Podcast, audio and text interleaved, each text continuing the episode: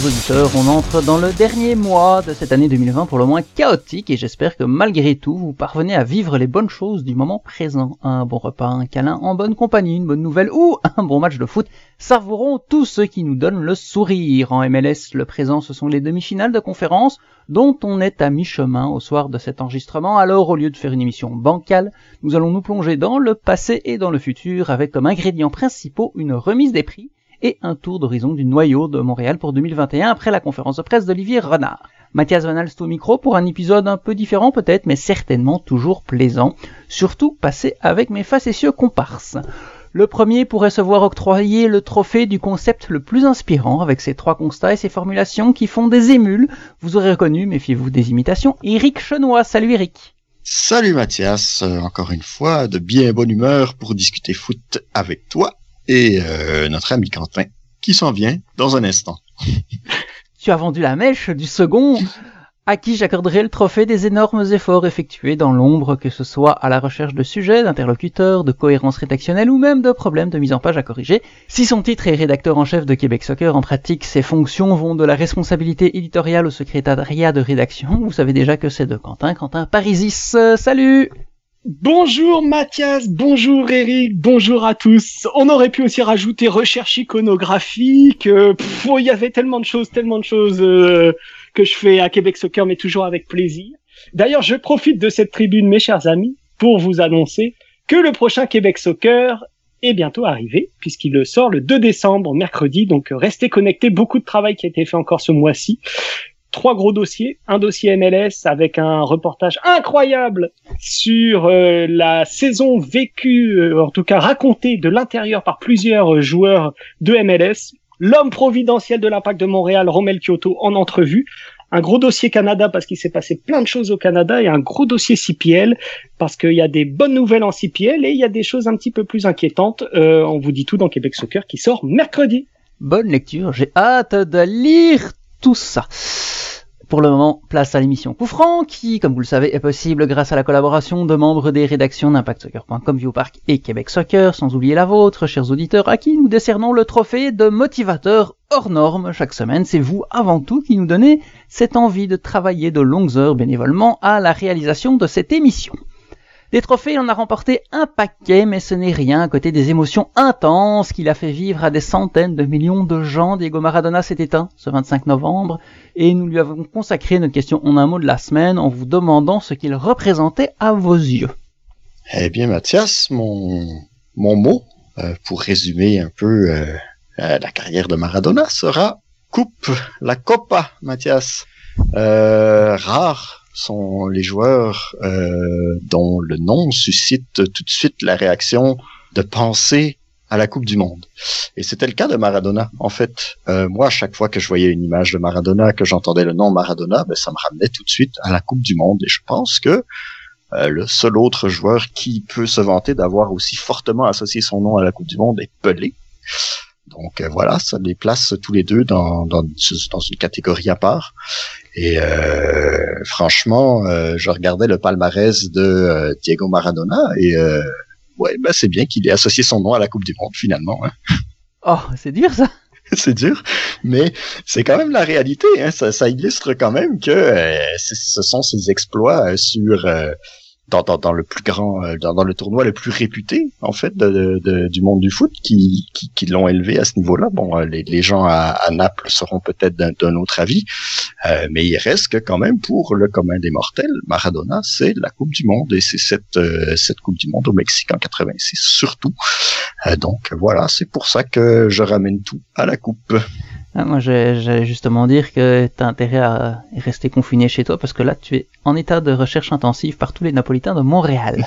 J'ai bien dit que pour eux, c'était totalement différent. Bah, en tout cas, Mathias, t'as bien fait de quand même souligner le l'aspect napolitain parce que moi je j'en connais bien un de napolitain euh, le fondateur de Québec Soccer euh, est napolitain et je l'ai encore très régulièrement au téléphone et imaginez sa peine quand il a appris euh, le décès de Maradona, je peux vous dire que c'était quelque chose. Et depuis l'annonce du décès, mon cher ami Pasquale Cifarelli n'a pas bougé de sa télé et il regarde toute la journée des documentaires sur Diego Maradona. Et donc, euh, je peux vous dire qu'en ce moment, il est plein d'émotions.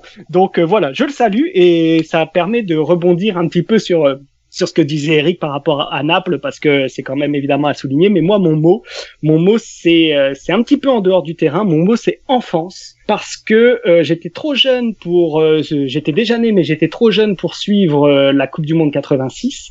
J'ai quasiment aucun souvenir de la Coupe du Monde 90 et donc moi j'ai connu la transition, on va dire la fin de carrière de Maradona et la transition vers la génération suivante, euh, celle bah, de Ronaldo, celle de Rivaldo, celle de Zidane, etc., etc. Et euh, donc pour moi Maradona ça représente mon enfance, c'est mon enfance Maradona et, et même un petit peu plus loin, je me souviens encore parfaitement du but qu'il a marqué contre la Grèce. Et je me souviens même du moment où il a marqué ce but-là où j'étais c'était dans mon salon, je m'en souviens parfaitement. Pourtant, j'étais quand même assez jeune, et euh, je crois que ce but euh, fait partie de ceux qui m'ont fait basculer. Vous voyez, dans la dans la sphère de définitivement le foot, c'est un sport que j'adore. Donc euh, donc, je pense qu'on a chacun une histoire aussi avec Maradona. C'est aussi pour ça que que dans la planète entière, il y a eu quand même euh, autant d'émotions, autant de autant de bruit autour de ce décès-là, parce que Maradona, il parlait à tout le monde. On connaît tous ses excès, on connaît tous son génie, mais on avait sans doute un rapport particulier à Maradona. En tout cas, c'est pour ma part, j'estimais que j'avais un rapport particulier à Maradona, même si je l'avais pas forcément connu euh, à, sa gloire en 86, etc. Mais c'était Maradona. Et donc, euh, donc voilà. Mon mot, ce sera enfance c'est vrai que la Coupe du Monde 86, c'est quelque chose qui, qui, rapproche de Maradona. Vous en avez parlé tous les deux et euh, je peux pas passer à côté non plus vu que c'est mon premier grand souvenir euh, footballistique. Et la Belgique est éliminée en demi-finale euh, que je n'ai pas pu voir en direct à cause du décalage horaire avec Maradona à lui tout seul qui, qui l'élimine. Après le fameux quart de finale avec ses deux buts contre l'Angleterre, que ce soit la main de Dieu ou celui où il passe toute la, défense anglaise en revue, ce qu'il a refait d'ailleurs quelques jours plus tard contre la défense belge. Et, euh, c'était une magnifique Coupe du Monde, euh, cette Coupe du Monde-là. Il emmène l'Argentine à la victoire, un, très très une très belle finale contre l'Allemagne avec beaucoup de buts. Euh, mais mon mot, justement, c'est pionnier. Pionnier parce que il a fait atteindre des sommets à l'Argentine. On parle de cette Coupe du Monde 86. Et il a fait rester aussi euh, ses équipes au sommet. L'Argentine avait déjà été championne du monde en 78. Il y avait eu déjà des grands joueurs à l'époque. On peut penser à Mario Kempes. Mais aux yeux du monde extérieur, Eric, tu parlais tout à l'heure du monde extérieur, l'Argentine c'était euh, c'était pas forcément un grand pays de foot. Faut pas oublier que cette Coupe du Monde 78 remportée par l'Argentine s'est jouée euh, sur place sous une dictature. Il y avait des rumeurs, évidemment, ce ne sont que des rumeurs de choses qui sont passées un petit peu en dessous de la table. La finale a été remportée contre les Pays-Bas où Cruyff n'était pas là justement pour protester contre la dictature, il n'avait pas fait le déplacement à la Coupe du Monde. Donc de l'extérieur, l'Argentine avait gagné, oui, c'était un bon pays de foot, oui, mais mais il y avait encore un mais chez beaucoup de gens, puis Maradona, il a permis à ce mais de voler en éclats avec cette Coupe du Monde 86, mais aussi avec la finale en 90, et à partir de, de ce moment-là, il n'y a plus personne à l'extérieur qui pensait pas que l'Argentine pouvait être favorite d'un grand tournoi, que ce soit euh, en Amérique du Sud, que ce soit un tournoi mondial. Et euh, avant, en Amérique du Sud, ben, il y avait le Brésil, puis il y en avait d'autres, notamment l'Uruguay. Euh, et bon, l'Uruguay, c'est un tout petit voisin en taille par rapport à l'Argentine. Il, y a quand même une rivalité entre les deux. Et là, c'est à ce moment-là, grâce à Maradona, en grande partie, que l'Argentine a pris le dessus. Pionnier aussi pour Naples, parce que je ne rejoins pas Eric par rapport aux souvenirs. Moi, je me souviens de la campagne de Naples aussi en, Coupe UEFA, euh, remportée avec euh, avec Maradona et, euh, et Naples qui n'avait jamais été champion d'Italie, qui n'avait jamais gagné de grands trophées, est aussi monté et est resté parmi les grands grâce à Maradona. Et quand on parle de Naples maintenant, même si l'équipe est descendue en, en, série B, en D2 italienne entre temps, ça reste toujours dans la tête de l'imaginaire collectif un grand club. Mais mon mot en fait pionnier, j'ai du mal à en trouver. Hésité avec alpiniste, hésité. En fait, j'avais un peu premier de cordée en tête parce que ce que je veux dire par là, c'est qu'il a permis des ascensions et de rester au sommet. Mais pas seulement à, ses équipes, comme je viens de le décrire, mais aussi à ses équipiers, qui certains sans lui n'auraient jamais gagné de trophée. Euh, oui, il avait d'excellents coéquipiers en équipe nationale argentine, par exemple, comme Burruchaga, comme Goicochea, mais il y en a d'autres. Euh, on n'en aurait peut-être pas parlé autant, et ils auraient certainement peut-être pas gagné de trophée par la Coupe du Monde, en tout cas euh, sans Maradona dans l'équipe. À Naples, c'est la même chose, et il y en a justement qui ont pu se mettre en valeur dans leur équipe grâce à Maradona et faire une toute autre carrière que s'il n'avait pas été à ses côtés, ou peut-être même se trouver un meilleur club pour, euh, pour les internationaux argentins. Et il a aussi beaucoup aidé ses, coéquipiers en donnant des beaux buts parce que c'était pas seulement un buteur, c'était aussi un joueur très très collectif. On voit toujours sa technique individuelle, euh, mais faut pas oublier tous les autres talents et tout ce qui ont fait de lui un joueur hors norme. Parce que quand on revoit des images, euh, je pense pas que Pascal Cifarelli, il, pense en le regardant, mais je suis sûr que surtout les générations plus jeunes qui l'ont pas vu jouer, on voit Maradona sur un terrain, on fait mais c'est qui? On dirait un petit gros quoi. C'est il, il a pas du tout l'allure d'un joueur de foot. Puis quand on le voit faire des trucs avec le ballon, c'est incroyable, c'est incroyable ce qu'il fait quoi. C'est, euh, il a pas du tout la tête de l'emploi, mais euh, il, c'est un génie et, euh, et c'est vrai que c'était un joueur fabuleux. Malheureusement, la suite de, sa carrière, c'est peut-être pour ça que j'avais pensé à l'alpinisme, était faite de, crevasses et d'autres euh, descentes assez désagréables. Parmi vos réponses, on a eu 10, Linan Sarios, champion de Stéphane Alpin, légendaire de Jeff Aymon, exploit de Francis Côté, excès de Pierre Tremblay, main d'Alain Tanguay, artiste de JF Sénéchal, magnifique de Joël VDS, unique d'Elwood Blues, espoir de Normand Ouellette, mais aussi une anecdote assez amusante de Lucie Côté, qui est quand même une de nos auditrices fidèles et qui, euh, en privé, m'envoie euh, une petite histoire qui explique ben, J'étais au Club Med en République Dominicaine, il y a des lunes, je réglais ma note au comptoir, quand tout d'un coup, le commis me laisse carrément tomber parce que débarquait un petit homme et ça court. À l'époque, je connaissais rien du foot, encore moins de ces dieux, et un des gardes du corps me demande alors d'écraser ma cigarette parce que ça incommodait le roi. J'ai donc demandé, bah, c'est qui lui? Tout le monde s'est retourné, on m'a regardé comme si j'étais une extraterrestre. Bah, c'est le grand Maradona. Et j'ai rétorqué, ouais, alors moi je suis bien la grande Lucie Côté. Ça les a pas du tout impressionnés. quelques années plus tard, elle s'est intéressée au foot, elle a appris qui c'était et elle s'est sentie euh, un peu peut-être pas bête, mais en tout cas bizarre, on va dire ça comme ça. Donc voilà, voilà, on croise parfois des stars sans, sans les reconnaître il est quand même, il est quand même rigolo de souligner que Maradona était incommodé par de la fumée de cigarette quand on connaît un petit peu son parcours et ses excès en tout genre. Mais c'est une bonne anecdote à ce niveau-là. Oui, oui, oui, c'est ce que je lui ai répondu d'ailleurs à, Lucie. Donc voilà. Santa Maradona, priez pour nous, comme euh, disait euh, Manu Chao dans une chanson dont je vous conseille fortement le clip, qui est, euh, qui est le football de cette époque et qui me parle énormément.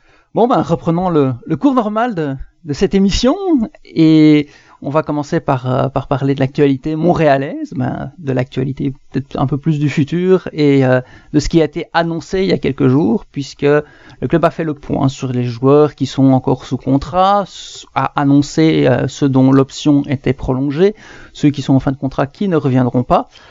Est-ce que, soit de ces annonces, soit de cette conférence de presse, il y a quelque chose de particulier qui est ressorti à vos yeux? Bah, je pense que en ce qui me concerne, le truc qui m'a fait sourciller le plus, même bien que ce ne soit pas la grosse grosse surprise, ça reste quand même euh, le non-retour de Raitala, euh, sachant qu'il avait été nommé capitaine, euh, qu'il avait quand même une certaine utilité euh, au point de vue de la profondeur, je pense que euh, il aurait été capable, par exemple, de suppléer aussi bien le latéral gauche que le latéral droit qu'en défense centrale. Donc, ça en faisait un, un joueur quand même assez intéressant. Par contre, ben, les mauvais côtés, ben, c'est c'est quand même pas un foudre de guerre non plus. Hein. C'est un joueur d'utilité. Et puis, euh, ben, il prend une, place internationale. Euh, il aurait disparu pendant l'Euro, donc forcément, ben, ça c'était c'était des choses qui étaient peut-être moins intéressantes de son côté. Mais je pense que dans l'ensemble, c'est vraiment c'est la surprise que que que, que j'ai eue en, en, voyant ce qui est ce que Renard a annoncé. Euh, moi personnellement, j'aurais peut-être essayer de le prolonger, puis euh, justement pour son utilité à, tous ces postes-là en défense. Mais euh, en même temps, ben, j'ai pas versé de larmes non plus, quoi. Je rejoins Eric surtout sur l'aspect euh, l'aspect précieux du, du, profil de Raitala dans le sens où c'est quand même pas si fréquent de trouver un, joueur qui soit gaucher, capable et puis capable de jouer dans l'axe, etc., qui puisse jouer à plusieurs postes de la défense. Et, donc, est-ce qu'il va être remplacé? Comment comment Raitala va être remplacé? Parce que techniquement il pouvait prendre la place de deux de deux postes. Donc euh, Donc c'est vrai que c'est c'est entre guillemets une perte importante sur cet aspect-là, mais sur la, la saison qu'il a faite malheureusement c'est vrai que c'était pas c'était pas formidable et j'avais pas pensé à l'absence euh, pour l'euro, mais en effet c'est c'est important de, de, le souligner parce que parce que ça pourrait euh, quand même euh, donner des donner des pistes aussi sur les, les ce que va ce que va faire l'impact parce qu'il peut pas non plus se permettre de, de de perdre trop de monde à ce moment-là. Et de mon côté, j'ai été surpris aussi, puisque c'était le capitaine, comme tu l'as dit, Eric, mais Raitala, honnêtement, c'est une de mes déceptions de la saison, parce que c'est un, un joueur que j'aimais beaucoup. Je trouvais que par le passé, justement, il était toujours régulier, qui, on pouvait compter sur lui. Et là, évidemment, il a changé de poste, il a pas mal joué à gauche aussi, et il est jamais ressorti, malheureusement. Euh, il y a combien de matchs dont vous vous souvenez où vous vous êtes dit, ah, Raitala, euh, il fait bien le boulot, puis euh, on est content de l'avoir cette saison, c'est rare, alors que par le passé, il y a beaucoup de matchs où on disait ah mais Raitala on l'a peut-être pas énormément vu, mais sans lui euh, ça aurait été un petit peu plus compliqué. Il y a des matchs où il était sorti du lot, mais cette année il était assez anonyme. Il a été moins présent lors des périodes où ça allait bien, il a été plus présent lors des, périodes où ça allait moins bien. Ça, ça plaît pas en sa faveur non plus. Donc, dans un sens, je suis pas surpris qu'il le laisse partir mais j'aurais pensé qu'ils allaient essayer de les changer avec un autre club de MLS parce que c'est quand même un joueur qui a pas mal de valeur, je pense, euh, en MLS. Et, euh, et donc essayer de trouver une manière euh, finalement de capitaliser sur la valeur qu'il a. Reste que ça m'a fait penser à quelque chose, moi, ce, ce départ de Raitala. C'est que en début de saison, il y avait trois capitaines à l'impact. Raitala, Piet et Bush. Raitala, ben, on ne le conserve pas. Piet, qui joue mieux défensif, on a été chercher quelqu'un pour jouer à son poste, Wanyama, et Bush n'est plus là. Donc ça montre quand même à quel point c'est difficile d'évaluer l'importance d'un joueur dans un effectif quand on arrive et nommer un capitaine quand on arrive, quand on est entraîneur. Euh, et reste que il faut, euh, il faut des certitudes quand on nomme un capitaine et pas seulement euh, forcément la longévité du, du joueur, mais euh, quant à sa place sur le terrain aussi parce que évidemment c'est important dans le dynamisme de l'équipe et on parlait de problèmes de leadership, je pense que ça, ça a peut-être joué aussi euh, un, petit peu là-dedans. Il bah, faut dire aussi qu'il est il a quand même été blessé gravement au début de saison. Hein. Oui. Il a été euh, sur le carreau pendant, je pense, quatre mois. Euh, il était en ligne pour rater l'euro et tout ça. Donc, euh, à quel point est-ce que cette blessure-là lui joue des tours dans la saison qui suit ça, on le sait pas. On ne sait pas à quel point euh, à quel point cette blessure-là lui a, laissé des séquelles. Donc, euh, c'est peut-être aussi, et ça fait peut-être partie de, l'équation aussi. Peut-être qu'on s'est dit, ben, il est parvenu au niveau qu'il avait avant. Euh, on prendra pas de chance et puis on va le laisser aller. Moi, il y a un truc qui m'a étonné, euh, c'est la confiance qu'on accordait aux jeunes du club. Ça m'a étonné parce que, pour être tout à fait franc, par exemple, je donnais pas cher de la peau de Mathieu Chouanière sur l'option de son contrat. Euh, dans une moindre mesure, Clément Baya était un peu dans, cette, euh, euh, situation. Donc, donc j'étais, c'est quand même une bonne nouvelle parce que pendant longtemps, l'Impact a, a, a, dit vouloir valoriser les jeunes issus de son académie. Pour beaucoup, malheureusement, c'est resté un vœu qui s'est jamais vraiment exaucé. Il y en a beaucoup qui, qui sont repartis, qui évoluent maintenant en CPL. Pourtant, il y en avait dans l'eau qui étaient qui était tout à qui avait un potentiel très intéressant pour euh, pour euh, pour euh, disons s'intégrer plus à plus ou moins long terme dans le dans l'effectif montréalais, peut-être pas titulaire mais quand même se, se frayer un chemin. Et ben, il faut reconnaître que dans tous les, contrats qui ont été qui ont été renouvelés là où dont l'impact a exercé l'option, on trouve Pantémis, on trouve Sirois, on trouve Yao, on trouve Baya, on trouve Chouanière, on trouve Géraldo. Donc ça fait quand même euh, beaucoup de joueurs issus du giron du club. Alors évidemment, tous ne, ne, ne joueront pas l'an prochain, il est prévu qu'on en prête, etc. Ça, ça a déjà été acté, mais prêter un joueur, c'est quand même faire, lui, disons, l'intégrer à une stratégie pour lui pour le club à plus long terme. Donc, euh, donc évidemment, il y a des, il y a des, il y a des pertes associées à, ces choix-là, euh, notamment Chaume. Je pense que Chaume, euh, malheureusement, avec le salaire qu'il prenait, la place, etc., euh, il est un peu une victime de cette stratégie-là. Mais d'un autre côté, euh, ça reste une bonne surprise, même si on les a pas vus beaucoup tous ces joueurs. C'est quand même quelque chose à souligner dans, dans ce qui a été annoncé cette semaine. il y a aussi le, le, le, contexte de la pandémie qui fait en sorte que ben, si tu vires trois quatre jeunes, ben il faut quand même que tu les remplaces. Peut-être qu'on a constaté que en ce moment à l'académie, il y avait pas nécessairement de bons euh, de bons candidats. Et puis on s'est dit ah ben il faut va falloir trouver quatre joueurs pour les remplacer. Et dans le contexte actuel c'est peut-être assez compliqué. Peut-être qu'on a décidé de tout simplement euh, y aller pour un autre tour de, de carrousel, puis euh, faire comme bon, on verra. Et puis comme tu as dit justement avec l'équipe U23, avec un prêt euh, pour Intel, il y a peut-être moyen de de, de, de, parfaire un petit peu là les le, le, talent de ces joueurs-là, puis de, de voir comment ils peuvent contribuer en vue de 2022. Mais je pense que c'était pas nécessairement le bon timing pour faire une grosse purge du côté de, des jeunes, parce que à mon avis, il y a pas vraiment de, de, de, grosses possibilités pour les remplacer facilement en ce moment. D'ailleurs, euh, tu parles de purge, il n'y a pas beaucoup de purge dans les autres clubs de MLS non plus. Quand on voit le nombre de joueurs sous contrat euh, dans les différents clubs qui font le même genre d'annonce en ce moment, on est souvent à plus de 20 à Vancouver, ils sont déjà à 25 sous contrat pour l'année prochaine.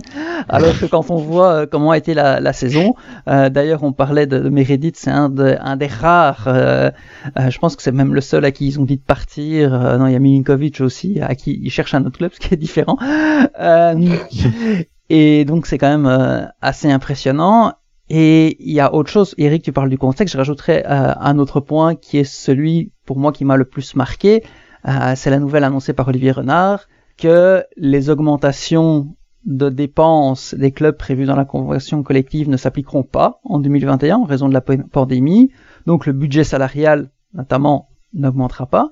Par contre, les augmentations qui étaient prévues dans les contrats des joueurs, elles seront vigueur. Ce qui veut dire que bah, tout d'un coup, l'argent qu'on pouvait dépenser, il commence déjà à être dépensé, puisqu'il est dépensé dans ces augmentations-là, alors qu'il n'y a rien qui rentre dans la poche, mais il y en a déjà qui en sort. Donc ça aussi, ça va beaucoup changer la donne par rapport aux campagnes de transfert dans tous les clubs de MLS, et peut-être aussi que c'est une raison pour laquelle on a gardé des jeunes, parce que et des jeunes qui n'ont pas un contrat trop élevé, parce qu'il va y en avoir besoin l'année prochaine.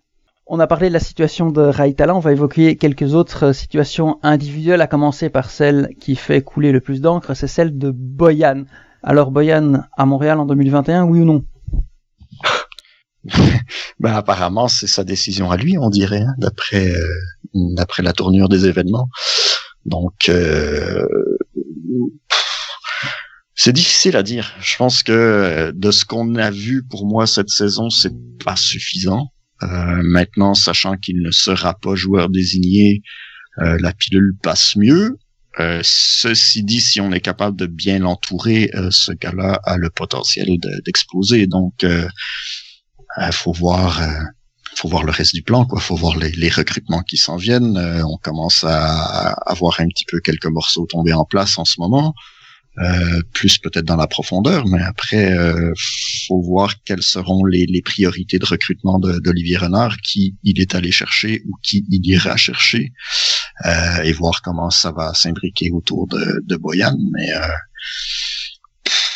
Boyan tout seul avec le même effectif autour de lui comme ça, c'est difficile pour moi de d'envisager euh, de lui offrir un contrat, mais Bon, apparemment, c'est ce qui a été fait, donc j'imagine que le plan Renard est en place et euh, j'ai parfaitement confiance en lui. Donc, euh, j'attends de voir la suite.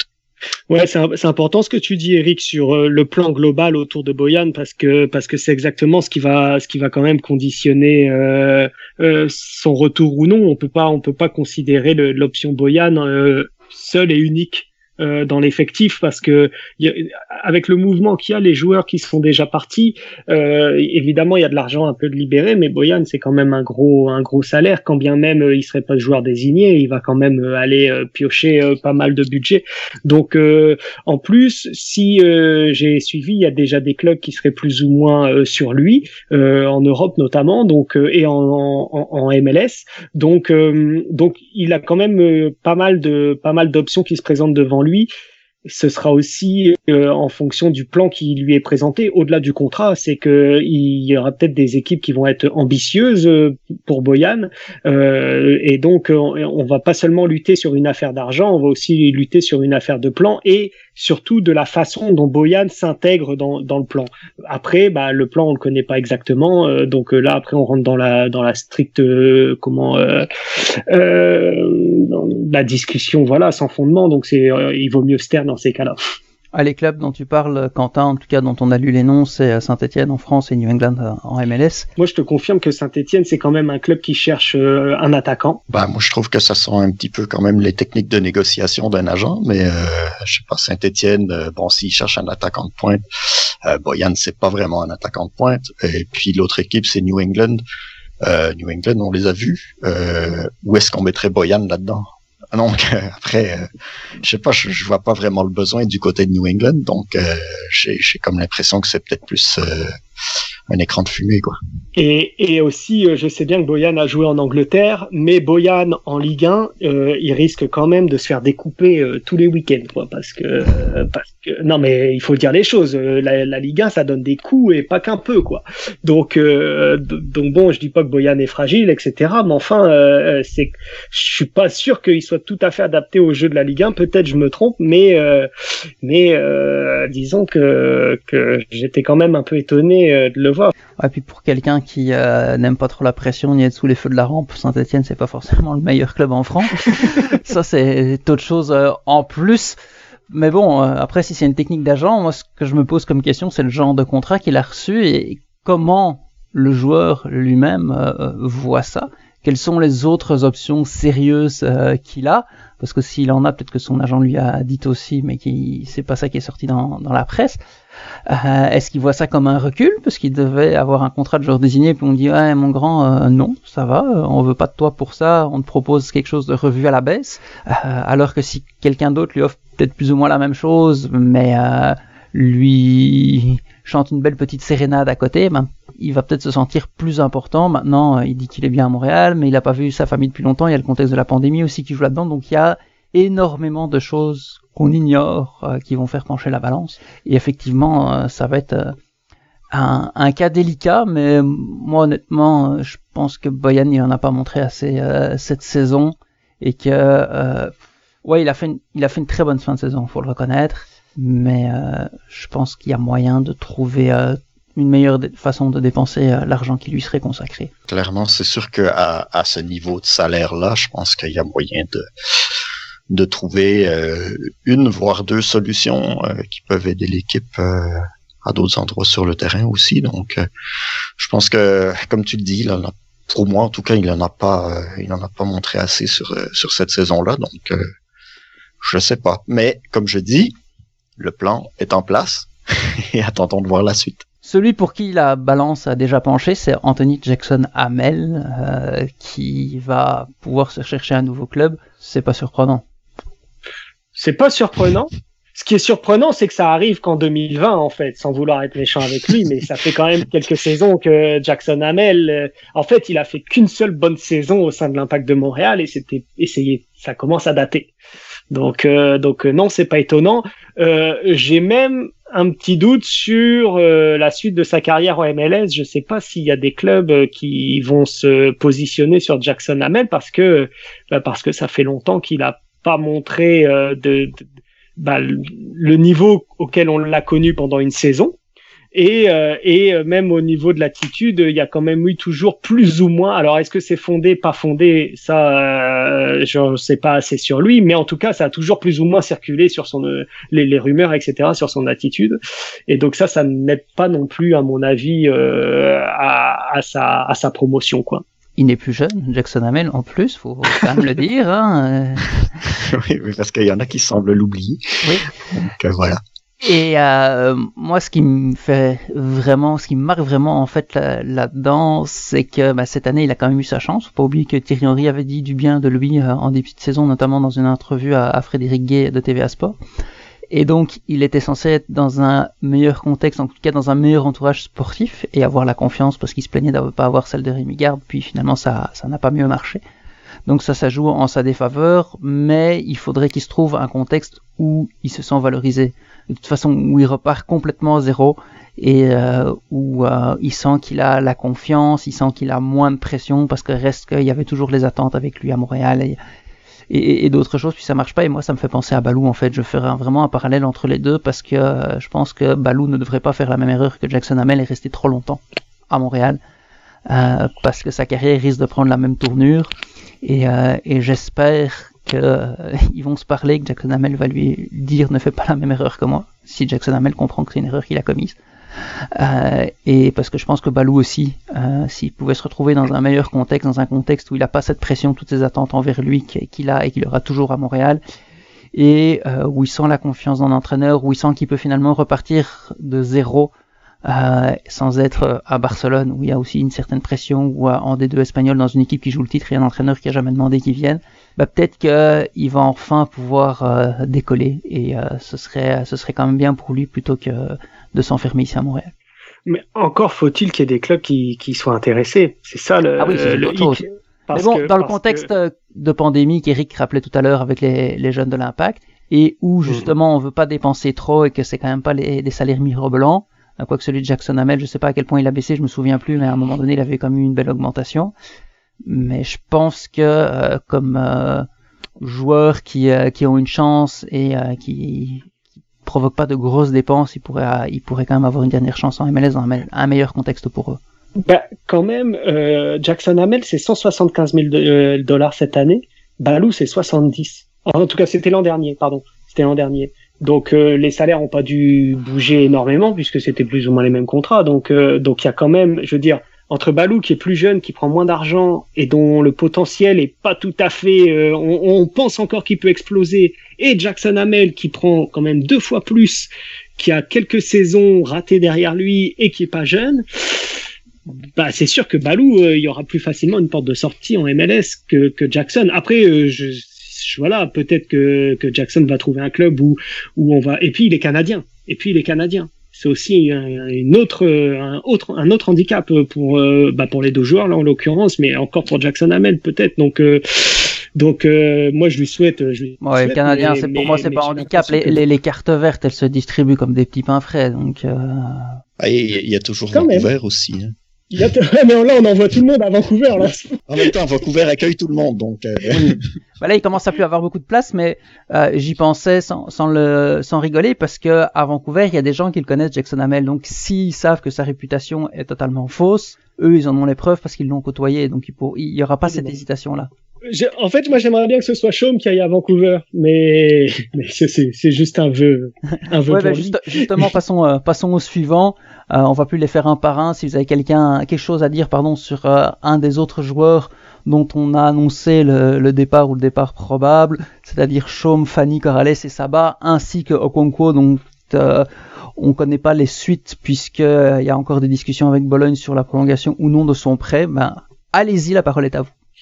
Bah Chaume, un petit mot sur Chaume quand même parce que parce que c'est bon, c'est pas surprenant malheureusement, il n'a pas il a pas toujours euh, eu la confiance de Thierry Henry, il a pas toujours euh, voilà, on sentait bien que que Seydik aussi était un peu passé devant lui euh, sur le, le poste au milieu du terrain et et aussi parce que Seydik a, a, bien progressé au niveau de la projection sur l'avant, des buts etc. Il est quand même plus efficace que Chaume, ça c'est vrai. En tout cas sur cette saison, j'ai on peut peut difficilement cacher ça.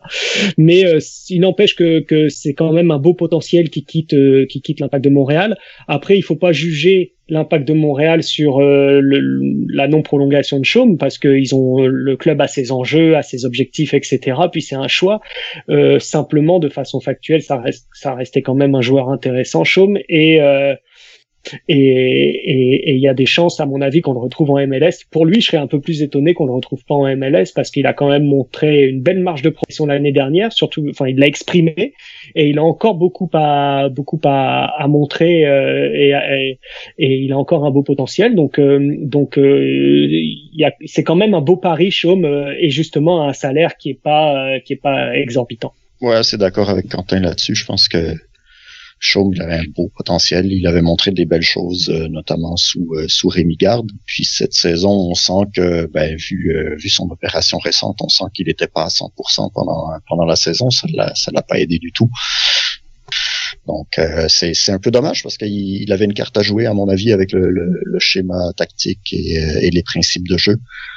Donc on, on, on ne verra jamais malheureusement Chaume euh, comment dire, éclore sous, euh, sous les ordres de, Thierry Henry, même si, à mon avis, il aurait très bien pu euh, jouer sa carte. Bien dommage. Il n'y a pas vraiment de surprise en fait. C'est euh, c'est quand même assez clair que euh, Fanny, euh, ça commençait à être difficile. Corrales, c'était difficile tout le temps.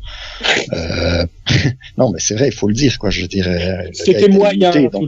C'était moyen. C'était moyen, c'est ça. C'était, tu sais, le gars, il faisait du boulot honnête, mais bon, tu, sentais qu'il avait pas nécessairement le le, euh, le niveau ou euh, les, euh, les capacités pour jouer dans, dans, dans le schéma qui avait été adopté par l'Impact.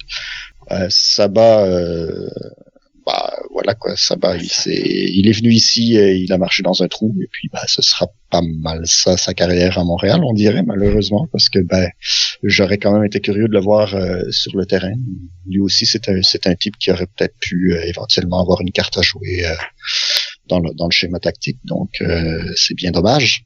Et puis Okonko, pour moi, Okonko c'est assez. Je pense que on, a vu ce qu'il était capable d'amener, on a vu sa nonchalance chronique. Donc euh, pour moi, c'est pas suffisant. C'est un peu comme comme Jackson Hamel. On a vu, on a compris. Puis euh, je pense que c'est le moment de passer à autre chose.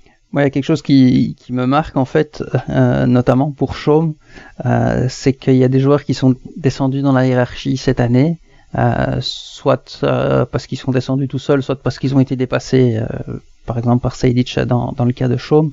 Et c'est ces joueurs-là qui on pense d'abord pour euh, les départs.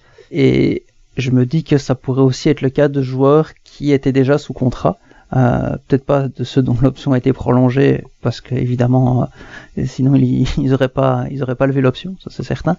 Euh, est-ce que vous en voyez vous euh, est-ce que vous pensez que tous les joueurs les 22 qui ont été annoncés seront encore là l'année prochaine?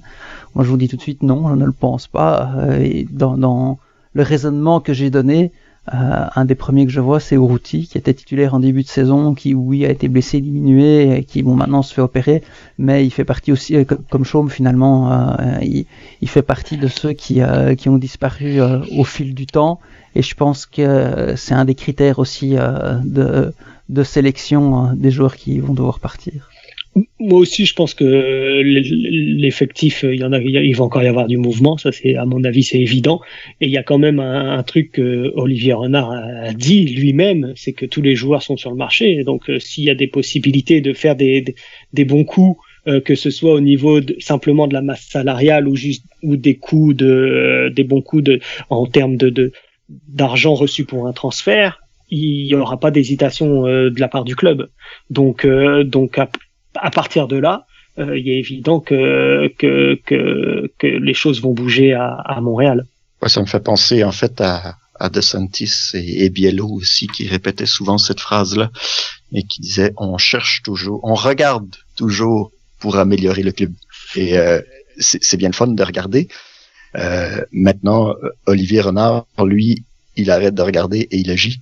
Donc, il améliore le club. Et ça fait une grosse différence et un bien fou. Et par rapport aux, joueurs qui sont euh, sous contrat et euh, ben, c'est sûr que ben comme comme Olivier Renard le dit, hein, ils sont tous euh, sont tous sur le marché forcément. Je veux dire quand on regarde un petit peu comment ça fonctionne dans le dans le foot mondial, tous les joueurs sont disponibles en tout temps. Quoi. Je veux dire si euh, un club de, des Émirats Arabes Unis euh, débarque avec euh, un demi-million de dollars pour acheter Samuel Piet, j'ai l'impression qu'il va changer d'adresse, quoi. en, en, autant, en autant qu'il soit, qu'il soit, qu'il soit d'accord avec ce, ce transfert-là, évidemment. Mais euh, tu sais, faut pas. je veux dire, c'est pas, c'est pas une grosse révélation là que, que Renard a, a fait en, en, disant ça. Je pense que non, mais après, il y a tous nos joueurs sont sur le marché, certes, mais t'en as aussi que t'as envie de de vendre, de promouvoir et de dire ouais ouais, sur le marché, tu le mets en vitrine parce que t'as pas envie, bah t'as pas envie. T'aimerais bien euh, qu'il y ait quelqu'un d'autre à sa place, surtout avec les règlements de la MLS où tu peux pas envoyer quelqu'un dans le noyau B s'entraîner puis le payer puis euh, c'est pas grave quoi. Ça, prête plus en conséquence, euh, ça porte plus en conséquence en MLS qu'à Chelsea. Ouais non c'est clair, mais en même temps tu t'as nommé le, le principal intéressé dans dans cette dynamique-là. Hein. C'est Uruti. Uruti sert pas à grand-chose, il coûte très cher, donc forcément, euh, ça serait bien qu'il soit le premier à partir. C'est logique. Euh, maintenant, il y en a probablement d'autres aussi. Euh, on pense évidemment au salaire exorbitant de notre ami Camacho, qui quand même malgré malgré tout, je trouve qu'il a il, a eu quand même des bons moments en 2021, mais est-ce que est-ce que c'est assez, je veux dire avec les, les, les erreurs et, euh, et, les sauts d'humeur un petit peu imbéciles euh, qu'il nous a offert cette saison, c'est difficile après euh, pour un gars comme ça de, de justifier son salaire. Donc, Pourtant, il mérite plus d'amour. Tu l'as écrit dans tes trois constats. Ouais, non, mais tout à fait, tout à fait. Pas, pas d'amour, mais plus de plus de plus de louanges, je dirais. je pense que c'est sûr que bon, il s'est peinturé dans le coin, comme on dit. Hein, puis après, ça a été difficile d'en sortir, mais je pense qu'il a eu une très forte fin de saison. Puis c'est surtout ça que je voulais souligner en fait. Euh, je pense qu'il s'est fait critiquer euh, notamment pour euh, pour le but de, de qui, qui élimine l'impact, mais bon, il y a des circonstances atténuantes à ça aussi. Donc après, voilà quoi. J'ai trouvé que c'était une cible facile sur la fin de la saison, alors que pour moi c'était le, meilleur défenseur de l'impact dans le dernier mois. Donc voilà, c'est c'est ça que je voulais dire à propos de, Camacho en gros. C'est sûr que Uruti et Camacho sont quand même dans la cible en raison de leur salaire, même en dehors de en fait de leur performance, ça reste que c'est des parmi les plus gros salaires de, du club euh, désormais, donc euh, euh, c'est normal que euh, qu'il soit il soit quand même il soit quand même entre guillemets évoqué quand on, on parle de, des mouvements cette année. Puis bah il y a, y a le mystère Wanyama aussi quand même qu'il faut qu'il faut mentionner. On en a déjà parlé. C'est ça reste la plus grosse valeur marchande du club. Justement, tu parlais des clubs euh, des Émirats, euh, du Moyen-Orient, etc. Euh, je pense qu'entre Piet et Wanyama, nos amis du Moyen-Orient, ils pencheraient peut-être plutôt pour Wanyama. Donc, donc, donc, c'est s'il y a une grosse offre, évidemment, je pense que ce sera pour pour Wanyama. Il y a en plus tout un mystère qui entoure Wanyama désormais, puisqu'on n'a même pas le droit de savoir ce qui devient finalement. Donc, bah non, il, est, il est à Montréal. Après, la non-réponse Olivier Renard à la question, selon moi, c'est qu'il y a clairement quelqu'un qui paraît mal et que c'est de toute façon inutile parce que ça ne c'est pas c'est pas une expérience qui pourrait se reproduire, il n'y a pas de leçon à tirer, donc c'est quelque chose qui ne servira à rien sauf à faire par mal quelqu'un. Et donc c'est comme ben, je vous répondrai pas, merci au revoir et, et c'est tout quoi, parce que ça sert à rien, c'est pas une réponse qui va apporter quelque chose. Est-ce qu'une non-réponse comme ça, ça apporte quelque chose de plus positif que la vérité mmh. quand on fait paraître mal quelqu'un Je veux dire, euh, là, on, on, met la rumeur dans la machine à saucisses, là. Tu vois, c'est parti, quoi. Euh, Wanyama, euh, il, il était pas là au match. ah, je peux pas vous répondre. Je veux dire, on, on, a mieux pour créer de la, on va dire de la sérénité autour de Wanyama, quoi. Donc après, je suis pas en train de dire qu'il y a des offres et tout, j'en sais rien. Euh, ça sert à rien d'inventer quoi que ce soit, mais mais je veux dire, euh, Wanyama, il fait partie quand même des joueurs qui potentiellement peuvent quitter le club en raison de sa valeur marchande euh, et de et de et éventuellement de son salaire, mais je pense surtout de la valeur marchande parce que s'il y a une offre qui se présente, euh, Wanyama sera partenu. Et, et je parle ça en dehors de des considérations de sur euh, et des débats sur ses prestations qui, à mon sens, ont été largement à la hauteur de ce qu'on attendait de Wanyama. Faut pas oublier que c'est un joueur qui a pas joué pendant des mois et des mois, et il est normal que pour un joueur qui est pas joué pendant aussi longtemps dans une saison qui est tronquée. Il y a un moment aussi physiquement des petites baisses de régime. Souvenez-vous de Diallo qui avait été blessé pendant euh, des mois et qui commence bien la saison, puis au milieu de la saison a connu un gros trou d'air, bah parce qu'il est en train de payer les mois où, il était resté en convalescence. Donc euh, faut, faut, faut quand même toujours voir euh, les choses dans la globalité euh, quand on juge des performances d'un joueur. Et donc pour moi, Wanyama, il a fait une, très belle saison. Donc donc quand je dis qu'il est sur le marché, que etc etc c'est pas du tout euh, sur un aspect sportif, mais c'est strictement sur un aspect financier et pas sur son salaire, mais bien sur la valeur qu'il a. Bon, le temps avance, on va passer à nos remises des prix parce que sinon on va encore faire une émission interminable. Je sais que vous les aimez, mais, mais quand même. Et donc, bah, pour la remise des prix, on a pris les principaux euh, trophées attribués par la MLS et on en a rajouté euh, quelques-uns aussi.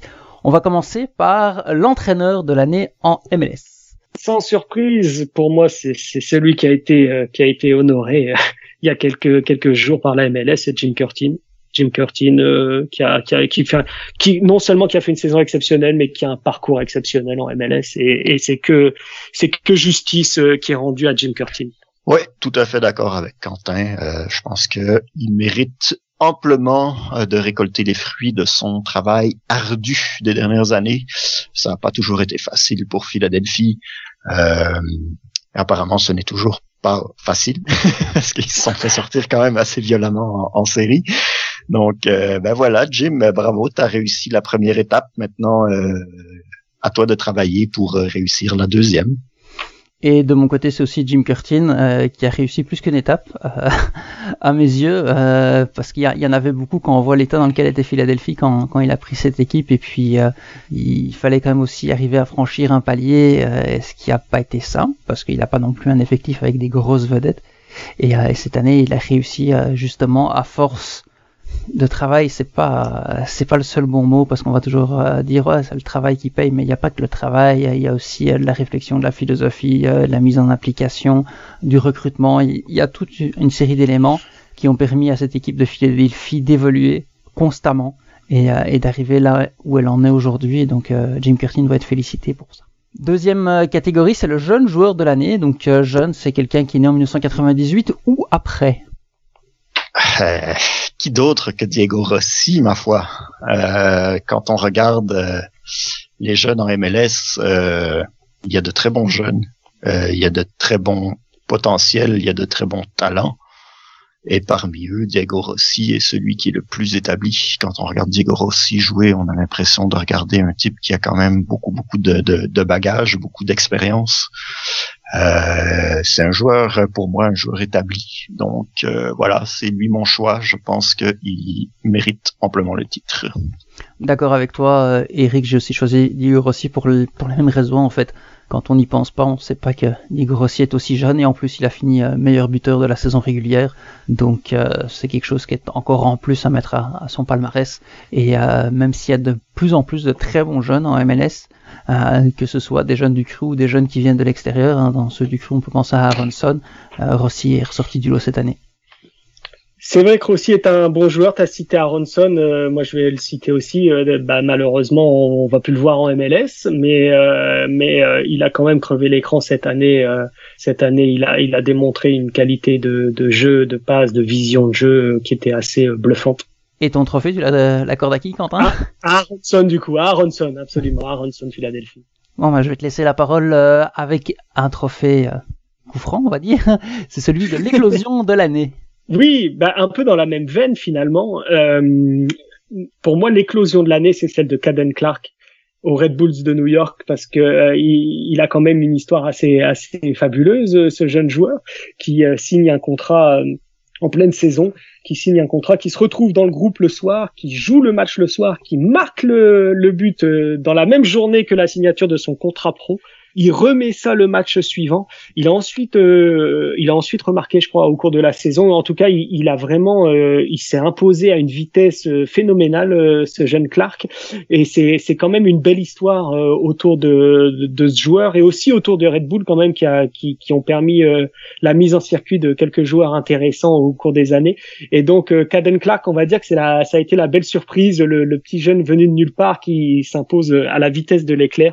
J'ai beaucoup aimé l'histoire ce garçon Pour moi, ce sera John Buchanan de New England, euh, latéral droit.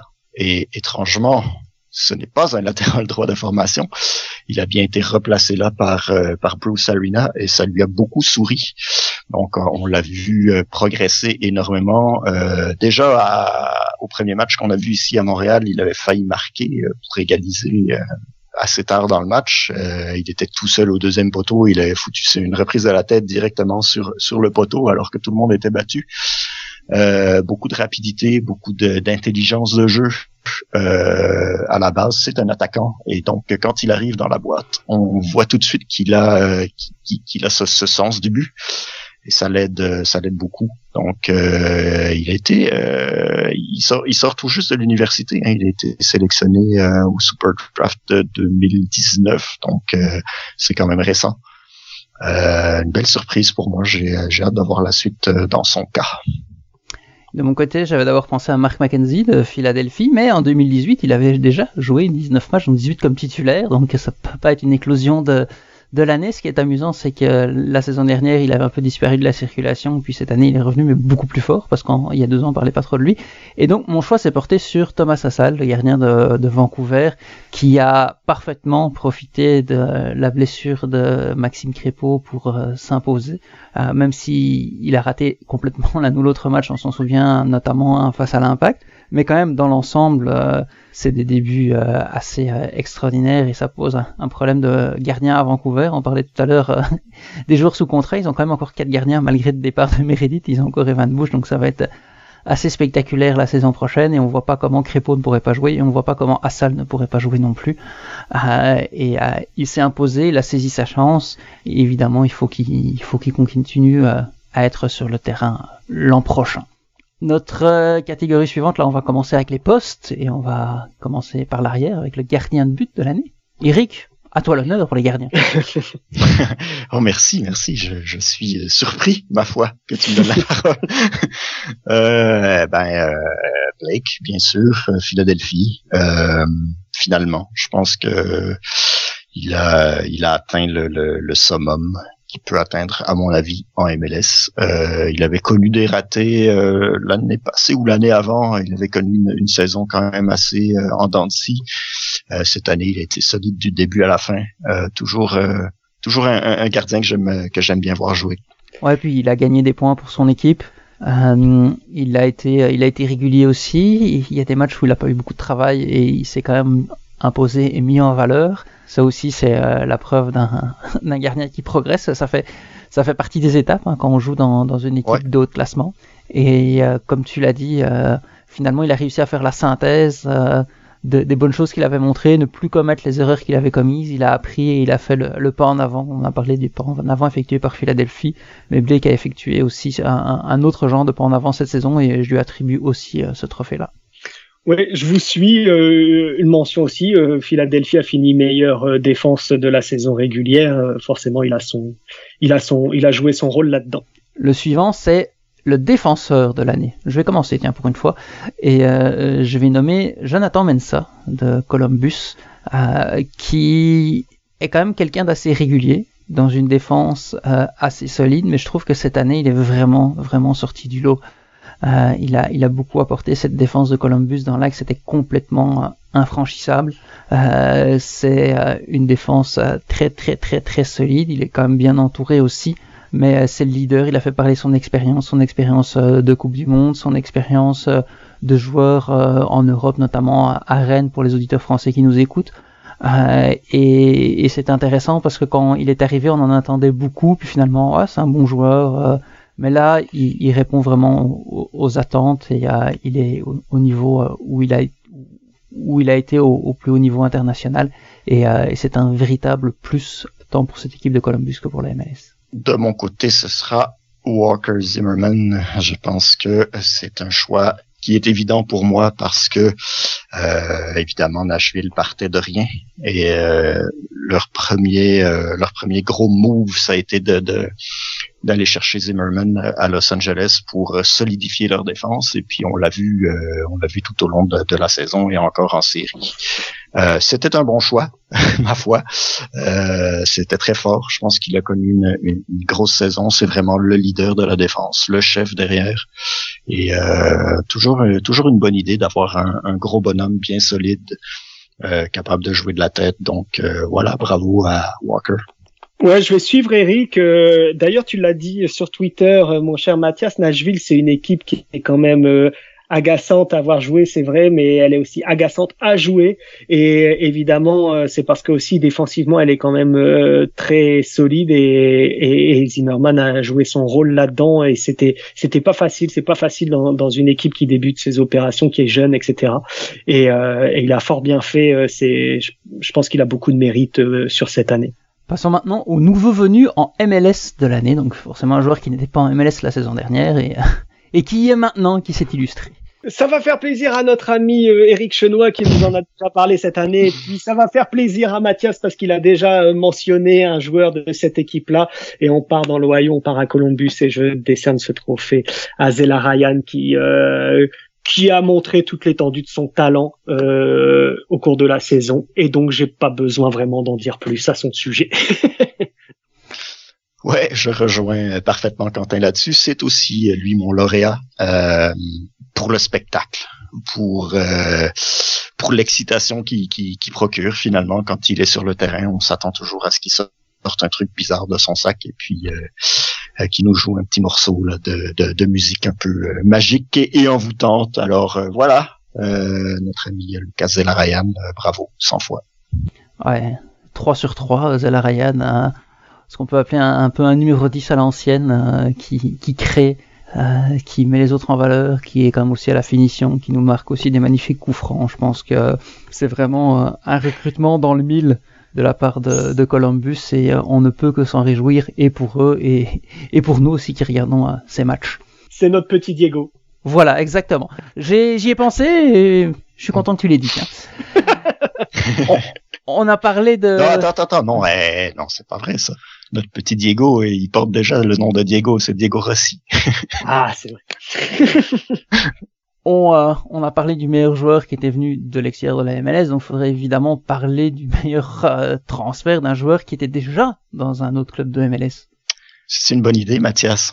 Et je vais revenir encore une fois, et pour les mêmes raisons, avec Walker Zimmerman, qui est arrivé à Nashville euh, avec rien devant lui et qui a tout construit. Et puis maintenant, ben, on a vu Nashville se rendre quand même euh, pas mal loin dans les séries comparativement euh, aux attentes qu'on avait euh, qu'on avait placées sur le club au début de la saison. Je te rejoins aussi pour Walker Zimmerman et Eric pour bah, pour les mêmes raisons. En fait, j'hésitais entre Zimmerman et, Kyoto.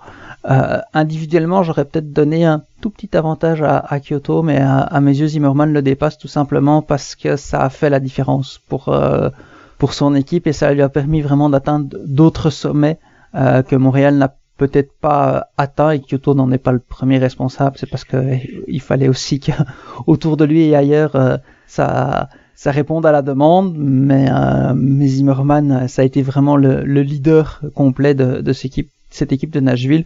Quoique Dax McCarthy aussi, euh, il, était, euh, il était dans ma liste de choix, qui est aussi à, à Nashville et qui a fait beaucoup de bien, et, euh, qui est, j'aime toujours le souligner, vraiment pas grand par la taille, mais il est tellement bon de la tête.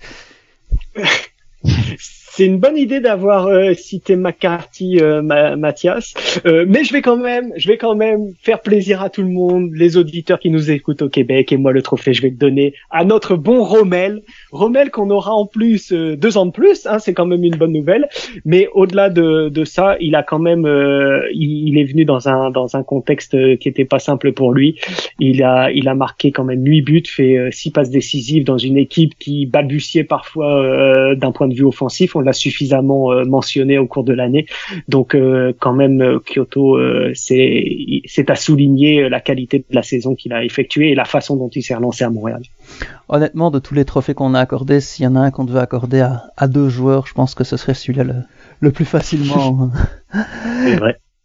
Le prochain, bon, on a des trophées positifs, on va quand même en avoir un un peu plus négatif, c'est le grand absent de l'année. Ah. Je vais y aller, tiens. Il est, euh, il est caché. On sait pas trop où parce que d'habitude euh, il est en compagnie de ses congénères. Euh, sauf que quand il est tout seul dans votre assiette, souvent vous ne le voyez pas parce qu'il est en dessous de, la salade. Je parle évidemment de poids, Chicharito. On l'a, on en a beaucoup entendu parler quand il est arrivé, mais euh, on l'a pas vu. On l'a pas vu du tout. C'était, euh, je sais même pas s'il faut l'appeler le grand absent de l'année ou l'homme invisible de l'année. C'est Quoi qu'on a notre ami, j'ai oublié son nom aussi de Minnesota, qui a, qui a raconté qu'il allait marquer 10 buts, puis celui-là aussi, il a complètement disparu de la circulation. Euh, d'ailleurs, euh, bah, Chicharito, si on n'avait pas connu son nom, on se souviendrait pas de son nom, mais le gars de Minnesota, j'ai oublié son nom, puis c'est pas grave, parce que je pense qu'on va vite l'oublier, celui-là aussi. Chicharito, le petit pois écrasé. Sous la salade. C'est euh, vrai que Chicharito, c'est un accident industriel. Euh, on parle, non, mais c'est vrai, on parle souvent des, des, des ah le recrutement raté, blablabla. Bla, bla, mais c'est vrai que c'était très difficile. Non, moi c'est c'est c'est du tricatel, hein, Chicharito. C'est voilà exactement. Euh, non, moi c'est beaucoup plus euh, beaucoup plus basique, on va dire plus premier degré. Euh, c'est Joseph Martinez. C'est Joseph Martinez, le absent, le grand absent de l'année. Euh, pour moi, il a manqué à Atlanta. Euh, ça s'est vu évidemment. Euh, Atlanta qui a eu une année de misère quand même, et et il a manqué à la ligue. Il a été absent pour la ligue parce que même si ça a été une année difficile et donc euh, on, on, on, peut pas on pouvait pas attendre des miracles euh, avec tout ce qui s'est passé. Mais je veux dire euh, il a manqué dans le spectacle dans les buts dans la grinta dans, tout ça. Donc Joseph Martinez le grand absent de l'année. Et pour moi, ce, ce, ne sera pas le grand absent de l'année, mais les grands absents de l'année. Et j'ai nommé ici les supporters de MLS. Ah, je savais que t'allais dire ils ça. ont complètement disparu et c'est une catastrophe, ma foi. Est-ce qu'on s'ennuie, mes amis, des tifos de la Timbers Army et des ICS à Seattle? Oui, on s'ennuie Oui. profondément. Est-ce qu'on s'ennuie de l'ambiance de feu des 3252 à Los Angeles? Oui, on s'ennuie énormément de, de, de cette ambiance qu'ils amenaient match après match. Petite pensée aussi pour les supporters de Nashville et de Miami qui ont attendu avec énormément d'impatience la possibilité de voir enfin leur équipe sur leur terrain et qui n'ont pu euh, finalement qu'en profiter à moitié. Euh, une petite pensée, même si c'est étrange et que ça déplaira à certaines personnes, mais une petite pensée pour les supporters de Toronto qu'on n'a pas vu venir nous narguer ici à Montréal, un art dans lequel ils sont passés maîtres depuis fort longtemps. Et dernière petite pensée pour nos amis, les Ultras Montréal, 1642 Montréal, 127 Montréal et tous les autres que je ne nommerai pas car ils sont si nombreux et qui étaient absents lors de ces matchs euh, cruciaux euh, lors de la phase canadienne. Bon, ils étaient là en partie, mais c'était pas comme d'habitude. Et puis il n'y a pas juste les groupes de supporters non plus, hein. il y a aussi tous les supporters qu'on peut qualifier de lambda, c'est-à-dire qui viennent euh, comme ça en famille, tranquillement, profiter du match et qui reviennent match après match. Tous ces gens-là qui n'ont pas pu être là, que ce soit au Colorado, à Seattle, à Atlanta ou à Montréal, eh ben ce sont les grands absents de la saison. Et c'est bien triste. On a très très hâte de les revoir. Il y, en a juste quelques-uns qui n'ont pas très hâte de les revoir parce que euh, faut dire que cette absence de supporters a profité à, à quelqu'un. Vous allez reconnaître mon, mon côté taquin, mais euh, c'est peut-être pour ça d'ailleurs qu'ils sont euh, aussi loin. Ils sont déjà dans le Caridas, mais New England a l'impression de jouer tous ses matchs à domicile, puis c'est quand même un gros avantage.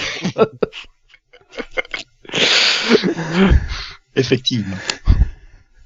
On, on- on- on remarquera quand même que pour euh, que pour trouver de la gravité et de la poésie chez Eric, il suffit de lui parler de tribune. Hein. Euh, Ah, mais les tribunes, c'est la vie. hein. Oui, les tribunes, monsieur. c'est le foot. Les Oui, tribunes, c'est le monsieur. foot. Voilà. et c'est debout, c'est aussi monsieur. simple que ça. Et c'est Ouais. debout. Bon, on est quasiment au sommet, donc allons-y, franchissons le dernier pas vers le sommet et le joueur de l'année. Alors je me lance. Il nous vient de la côte ouest et je vais. Il a marqué, il a marqué euh, 12 buts cette année. Il a fait 4 assists. Il joue à Seattle et il s'appelle Rui Diaz. Joueur désigné des Sounders de Seattle, joueur de l'année. Il a eu un impact important à, à Seattle. Ah là là.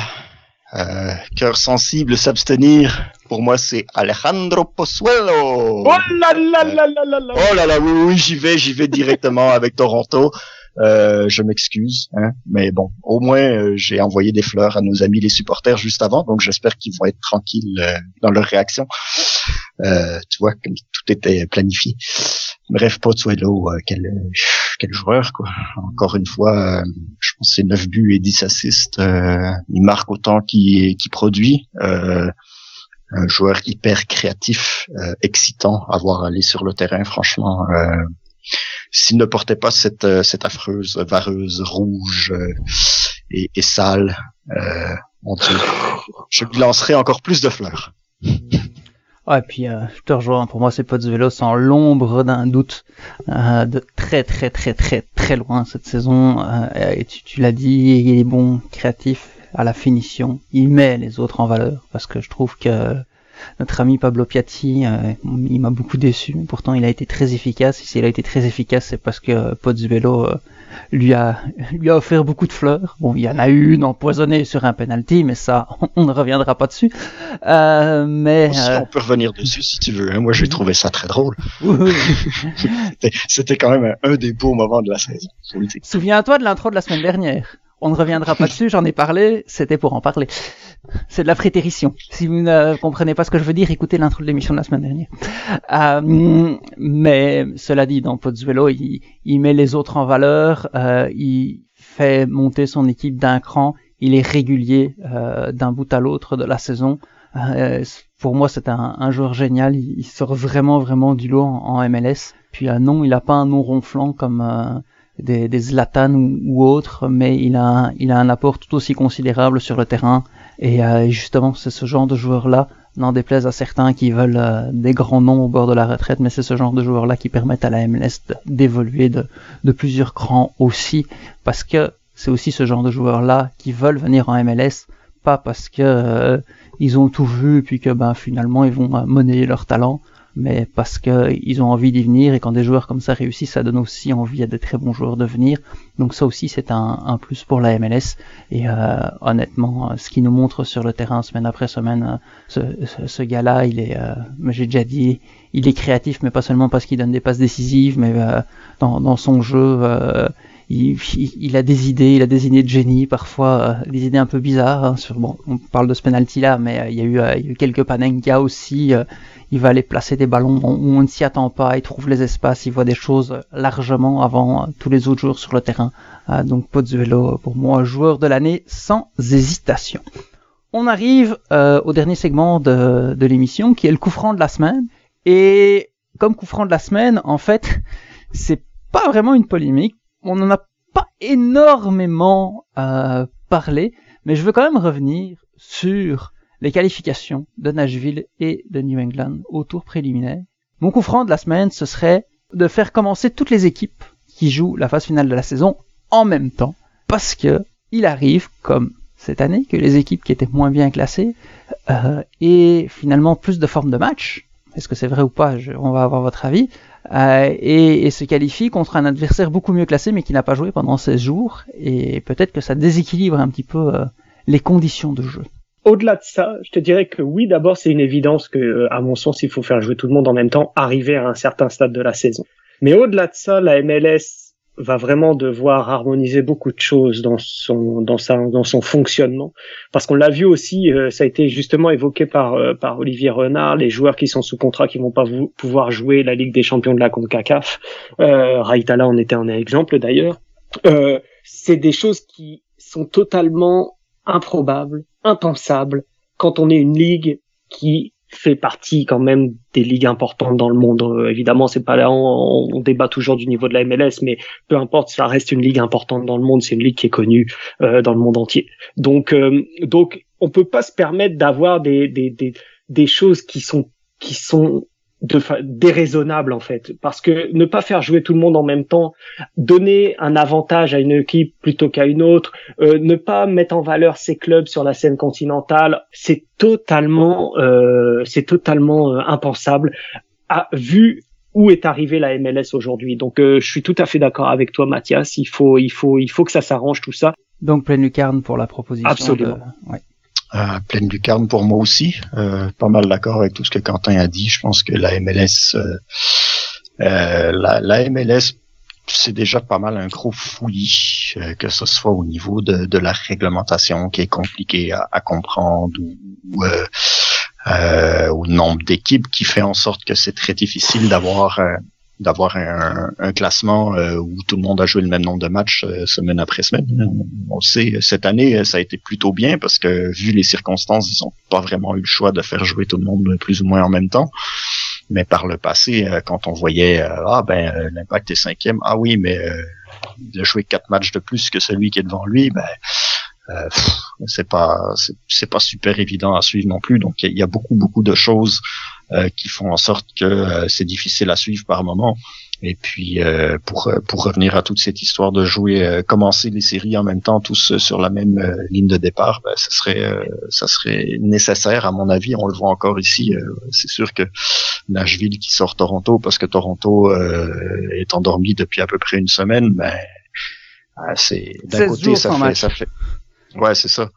Donc ça fait euh, ça fait quand même une ça fait une belle histoire. Je pense que ça fait ça fait des belles des belles histoires pour les médias. C'est c'est bien aussi que ça tombe sur une équipe d'expansion parce que ça ça motive un petit peu tout le monde dans un nouveau marché, mais en même temps c'est pas c'est pas juste sur le plan sportif quoi. C'est pas c'est pas correct pour euh, pour l'équipe qui qui est là et qui poireaute et qui attend. Donc euh, euh, ouais il faut il faut trouver des solutions. Je pense qu'il y a il y a beaucoup de choses qui un peu comme la société en fait a, beaucoup de, de, de choses à, à, revoir et à, à corriger après après cet, euh, cet épisode de, pandémie. Je pense que c'est la même chose pour la MLS. Il y a beaucoup de beaucoup de choses qui euh, des problèmes qui, qui, existaient déjà avant, mais qui qui, euh, qui cette année ont, ont, été mis en évidence. Donc voilà, oui, c'est sûr que pleine lucarne pour moi aussi. Et de mon côté aussi, pleine lucarne. C'est un débat, c'est étonnant qu'il n'ait pas eu lieu cette année, mais je pense qu'il y a tellement de choses qui sont passées cette année qu'on en a un peu moins parlé, mais qui avaient déjà eu lieu par le passé. Puis c'est quelque chose qui avait disparu, là qui est réapparu. Je pense peut-être aussi en raison des, circonstances. Euh, mais c'est vrai qu'il faudrait que tout le monde commence en même temps. En plus, je sais que c'est, ça fait pas l'unanimité, mais moi je trouve que le fait de jouer tous les matchs sur un seul match, euh, c'est une bonne idée. justement, ça donne un plus grand avantage euh, à l'équipe euh, qui, joue ce seul match à domicile. Donc ça met plus en avant la saison régulière. Et malheureusement euh, bah, ça fait un petit handicap si l'équipe poireaude pendant 16 jours alors que l'autre peut rester sur un rythme un petit peu normal. Et donc ça, ça atténue ça.